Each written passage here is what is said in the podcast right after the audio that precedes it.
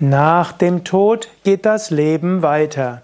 Und das gilt sowohl für die Hinterbliebenen als auch für die Seele, die den physischen Körper verlassen hat. Wenn die Seele den physischen Körper verlassen hat, also nach dem Tod, dann ist sie typischerweise noch drei Tage bis drei Wochen in einer erdnahen Ebene in Burloka, kann sich noch verabschieden, kann noch den Hinterbliebenen Licht schicken, Besser wäre es, wenn die Seele nach dem Tod Mantra wiederholt oder ein Gebet spricht, nach, Gott, nach Gottes Engeln, Lichtwesen Ausschau hält, aber durchaus Liebe, Lichtgedanken allen schickt.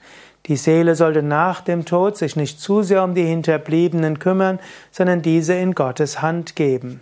Und wenn dann nach dem Tod so ein Lichttunnel, ein Lichtkanal sich auftut, sollte die Seele diesen Lichttunnel letztlich nehmen, in den Lichttunnel eingehen und sich von den Lichtwesen in die höheren Ebenen führen lassen, wie Bhuvaloka, Svaloka oder sogar in die Erleuchtung eingehen. Was sollst du nach dem Tode eines Angehörigen tun? Ich habe hier ein Buch geschrieben, Karma und Reinkarnation, wo ich das Ganze relativ detailliert beschrieben habe. Ich will nur kurz zusammengefasst, wenn ein Angehöriger verstorben ist, dann schicke ihm Licht, schicke ihm Liebe, schicke ihm Mantrakraft, Gebete und so weiter. Es mag sein, dass du Trauer empfindest, es mag sein, dass du durch chaotische Emotionen gehst. Auf unseren Internetseiten gibt es ja auch mehrere Modelle von Trauerphasen vorgestellt.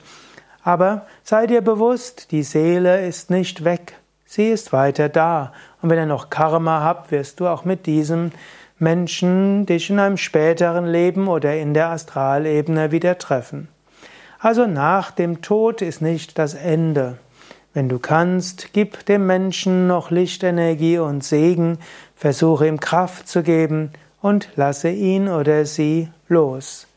Mehr Tipps findest du zum einen auf unseren Internetseiten, wie auch in meinem Buch Karma und Reinkarnation, alles zu finden auf www.yoga-vidya.de